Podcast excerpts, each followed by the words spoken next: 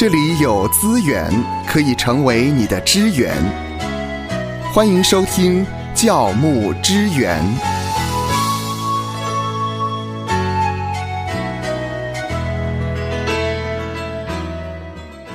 任何一个组织或单位在一起工作的时候，难免会碰到意见不合的时候。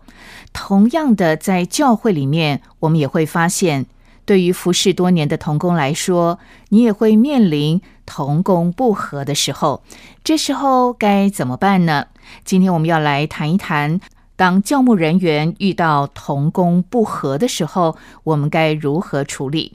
在教会哦。童工之间的不合一跟嫌隙，似乎是我们最常见的问题了。嗯哼，那教会冲突大小不一，有些时候是从个人单方面得罪另外一个人，到两个人之间彼此得罪，甚至是到你要带一两个人一起去调停，一直到整个教会可能有许多人都牵涉在当中，演变成一种群体冲突都有。嗯，所以冲突人数、级数啦，哈，性质、强度都不一样，处理的复杂度跟挑战自然也有不同。是，既然能够在教会一同的服侍，一起的同工，表示呢，呃，这样的同工在教会里面，其实呢，已经有一段时间了，灵命来说呢，也相当的成熟。可是还是会面临这样的问题，毕竟每个人的个性、性格都不同，要在一起工作、一起同工、一起服饰，难免会遇到这样的冲突。没错。比如说呢，我曾经听闻说有教会童工因为儿主事工长期闹不和，怎么说呢？在儿主服饰可能有一个有决定权的 A 姐妹，她一直不愿意让非常向往在儿主服饰的 B 姐妹进去他们的儿主侍奉团队，嗯哼，导致了这个 B 姐妹对这件事情一直耿耿于怀。那常常这个 A、B 两人见面呢，分外眼红，都快吵起来了。B 姐妹呢，因此也一直期待领导团队啊能够站出来替她说话，但是呢，领导团队却容让两个人自行去解决，那自然这个问题就会一直僵持着，一直没有办法解决。那到最后，我听到的是说，B 姐妹愤而离开了这家教会。啊，非常的可惜啊！两个人都愿意服侍，可是呢，却发生了这样的问题。而这时候呢，教会的呃领袖没有站出来说话，或者是解决这样的问题，所以其中就有一位姐妹就离开了。是的，之前也听到某一间教会两位同工在服侍师班的时候意见大不同，两个人对于要征召一个会钢琴的姐妹来服侍的这件事情，意见其实是长期不一样。那这两个人一开始的时候也非常有主的爱，想说以离命居先嘛，哈，所以相约几次吃饭来沟通这方面的事情。没想到两个人在这件事情上的让步程度也不一样。几次沟通没有效果之后，其中一方呢就心里就受到很大的伤害。据我所知呢，这其中一位姐妹已经好几个月没有出现在教会了。我想这样的问题呢，其实呃多多少少都会在教会出现。如果在教会弟兄姐妹服侍能够彼此同心，那该是一件多好的事情啊！是的，教会它是一个整体，每个在服侍的肢体都不是单独的。教会的事工呢，也不是一个人可以独自完成的。同工之间呢，需要联络合一。既然站在服侍的岗位上，就不能有私心嘛。不可以想着说我要为个人谋取利益，也不可以一心想着说在自己的施工上彰显自己。那服侍的人呢，首先就要学会隐藏自己，隐藏在基督里面，在十字架下面。嗯，事实上，这样的冲突在圣经里面也是有的。我们从旧约也好，从新约也好，也看到呢，其实同工之间也有存在着冲突的。没错。如果说提起教会冲突的盲点到底在哪里的话，冲突其实会在每一个人身上发生，不会说因为你今天信主多久，或者是你的属灵程度而减少出错的机会。教会弟兄姐妹呢，他们之间相争跟相爱的关系，其实或多或少都是出于自我对行为的一个觉得或者是判断，他们会因为资料不全或判断错误而出现盲点。当冲突发生的时候，双方的自然反应大部分都会觉得是对方的问题，然后自己理由很充分，自然而然就保持了一定的距离，很少愿意去听对方心里的话，或者是很少愿意去理解对方。然后关系就慢慢的淡掉，最后不欢而散。所以，如果能够在冲突的时候为对方祷告，你理解对方多一点，保持距离不要太远，这样冲突比较有缓和的可能。嗯，我们都希望呢，这样的冲突有缓和的可能哦。那接下来呢，夏乐老师要带我们来看一看圣经当中的例子，来让我们学习如何的在服饰当中彼此的同心。是的，同工之间的默契配合其实非常重要的。比如说，摩西跟亚伦、互尔的配合。嗯，以色列人跟亚玛利人征战的时候，摩西在山上举手祷告。摩西何时举手，以色列就得胜；何时垂手，亚玛利人就得胜。但摩西的手发沉，他们就搬石头来放在他以下，他就坐在上面。亚伦跟户尔扶着他的手，一个在这边，一个在那边，他的手就稳住，直到日落的时候。约书亚用刀杀了亚玛利王和他的百姓。这是在出埃及记十七章十一到十三节的一些相关的记载。那以色列民的胜利呢，跟每一个人都息息相关。重点是每个人都在各自的位置上尽着自己的本分，同工之间的配合更是取胜的关键。摩西疲乏的时候，亚伦跟户尔并没有做越举的事情，另外一方呢也没有企图想要取代另外一方的位置，而是他们一个在左边，一个在右边扶持着摩西，使摩西有力量坚持下去。所以，好的同工是互相建立的，而不是互相拆毁的。确实要有这样的心态，真的很不容易。因为有时候呢，人的软弱就是胜不过。是的，又好比呢，保罗在以弗所书当中，要我们竭力保守圣灵所赐合而为一的心。这是以弗所书四章三节的一个相关的记载。在哥洛西书当中呢，他也劝勉身为神的选民、圣洁蒙爱的人。平时要存怜悯、恩慈、谦虚、温柔、忍耐的心。虽然可能同工当中会有嫌隙、埋怨、冲突难免发生，但是两方却要彼此包容、彼此饶恕，更要让和平跟和睦在我们当中做最高的一个裁判。这个也是在哥罗西书三章十一到十二节的一个相关记载。保罗呢，他不是没有原则。他也不是没有立场，他也不是一个为了合一而合一的人。当教会当时容忍淫乱的事的时候，保罗要教会把这些人赶出去。嗯，对于可否跟外邦人同桌吃饭的事情，使徒彼得跟巴拿巴的行为，因为跟福音真理不合的时候，保罗也当面抵挡他们。在腓利比书当中。保罗处理另外一个很真实、严重、棘手的问题，就是核心同工有阿爹跟寻都基两个人有纷争、不同心的时候，他们的矛盾可能跟保罗所关切的同心合一问题是紧密关联的，以至于保罗他不得不在公开的信函当中指名道姓。有阿爹跟寻都基吵架的原因，很可能是跟真理或者是侍奉的大方向无关。不过从保罗。当时在书信里头的用词来看，他已经不单是意思不同而已。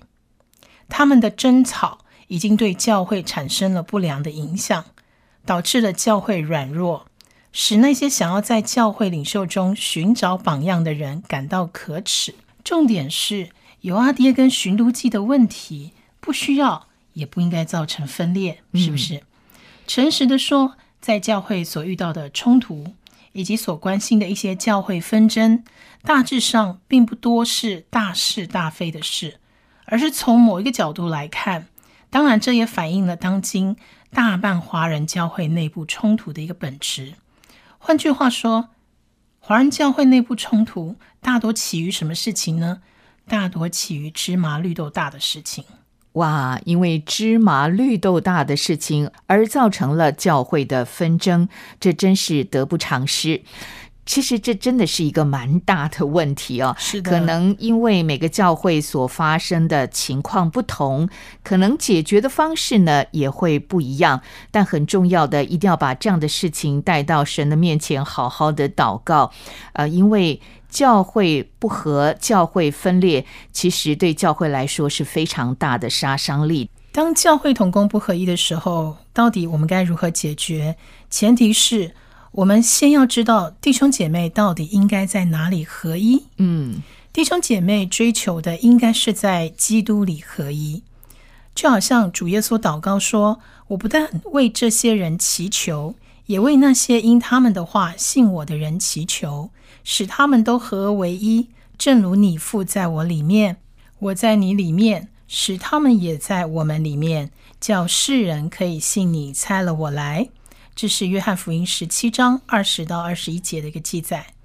我们注意到说，第二十一节的“他们”是指信徒，我们是指三位一体的神。信徒不但彼此合一，而且与神合一。这种合一岂能是组织或体制上的合一呢？这乃是属灵生命的合一，由圣灵借基督的救赎之恩所成就的。所有真基督徒都已领受神的生命，所以使徒保罗说：“你们的生命与基督一同藏在神里面。”这是哥罗西书三章三节的一个相关记载。由此可见呢，弟兄姐妹应该在哪里合一？第一，圣经所讲的合一是在基督的生命里合一，是属灵上的合一，不是组织上的合一。嗯，第二。基督在约翰福音十七章十一到二十四节的祷告，以蒙神应允，而且由基督自己实现。因为唯有基督能够使我们同得神的生命，而合一在一个属灵的身体里。第三，圣经从来没有要求教会要在组织上合一，因为追求在组织或者是体制上的合一，反而会引起更多因为合一的意见分歧。而有的不合一，嗯，所以首先呢，这个前提非常的重要，也就是呢，在基督里的合一，在属灵上面的合一。是的，再来呢，在心态上，你我都要调整。首先是你我要先改变嘛，神在他的教会里要满足或者是得着这样的合一。神渴望他的儿女们一同来参与这样的侍奉，而能够参与这样的侍奉，是你跟我，我们要先改变。如果我们没有改变，仍然在自己的喜悦、感觉、坚持里面，我们若不肯改变，是不可能进入合一的，反而可能破坏了这个合一。在以弗所书呢，有很多的相关规定，是应该是新约当中对主的教会众多的弟兄姐妹来讲。合一谈到合一非常重要的一卷书了，在以弗所书的第二章讲到说，我们其实要拆毁中间隔断的墙。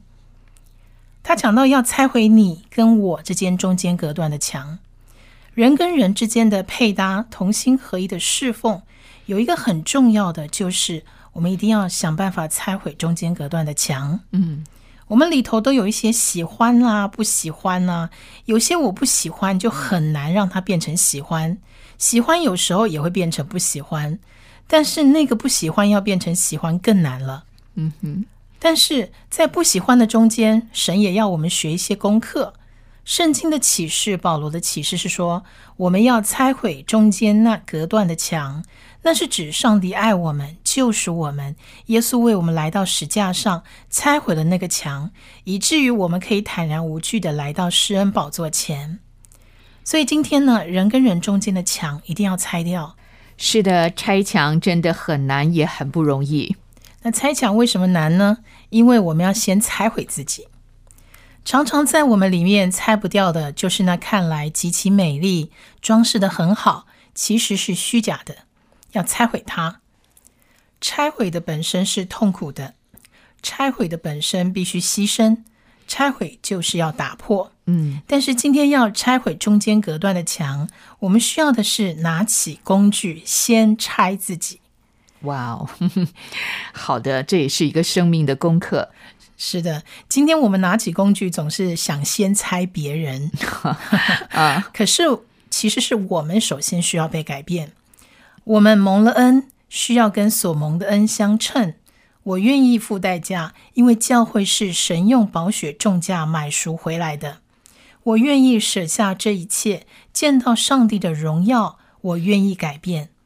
其实夏乐老师您所说的，我们都能够理解，但是在做法上呢，确实很不容易，这也考验着许多牧者传道人的智慧。是的，在做法上呢，我们可以知道说，教会事工包括的范围广泛又复杂，因此它需要有效的教会管理。其中一项就是调和教会的冲突。有效率的教会管理跟领导其实是相关的。如果教牧权柄运用得当，冲突就会减少到最低的程度，甚至可能可以导致一些正面的和谐跟发展。但当不同的意见引发公开冲突的时候，至少有五个步骤可以调和一下冲突。嗯，除了刚刚我们提到，就是说有健全的心态啊，比如说无论牧者或教会领袖，应该认真的面对冲突，知道神。把使人和睦的职分，其实托给了我们，不是只有我单方面，而是我们。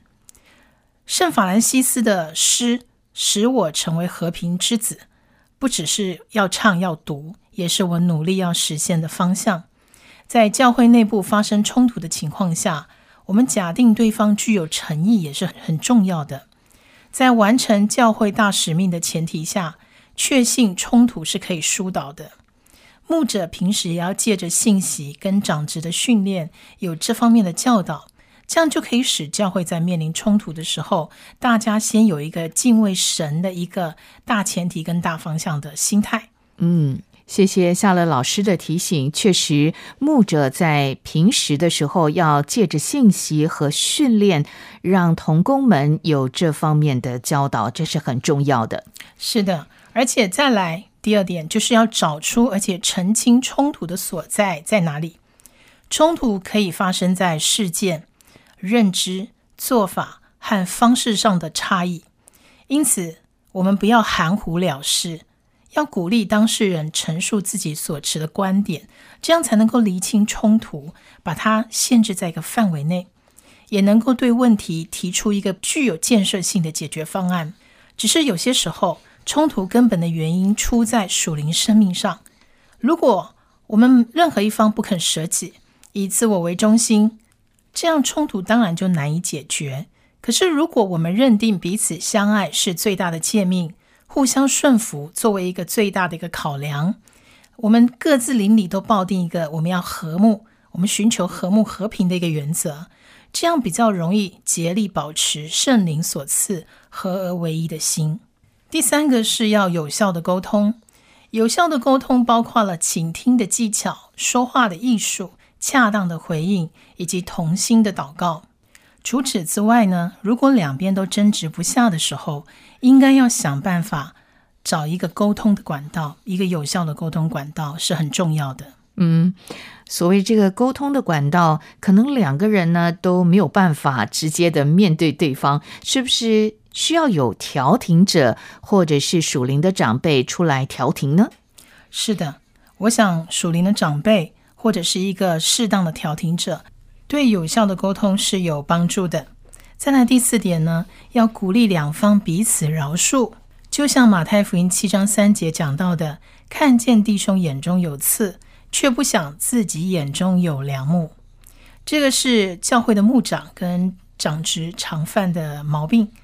必须要请求对方饶恕的，常不会因为冲突本身，而是为了在坚持己意的时候所表现出来的猜测、激动、攻击跟自我防卫等等。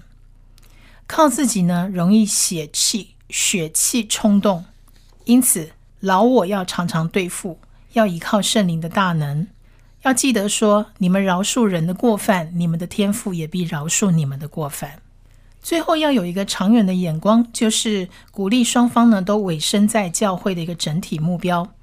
如果能够确认教会的整体目标，对立的双方就能够注意到彼此呢也与他们同样对教会以及它的健全的发展是委身的。这些彼此有意见的人，能够因为一致同意的大原则而聚在一起，共同努力。双方都是为神做事，不是为自己。我们对神对人都要有信心，就能够避开不愉快的现况，看见光明的未来。那最后一点，我们要强调的是属灵权柄的一个适当的引导。牧者呢，要处理教会内部冲突，必须要带着属灵的权柄，也就是使教会领袖跟信徒都顺服的一种影响力。人如果不先服在神的权柄下，就不会有属灵的权柄。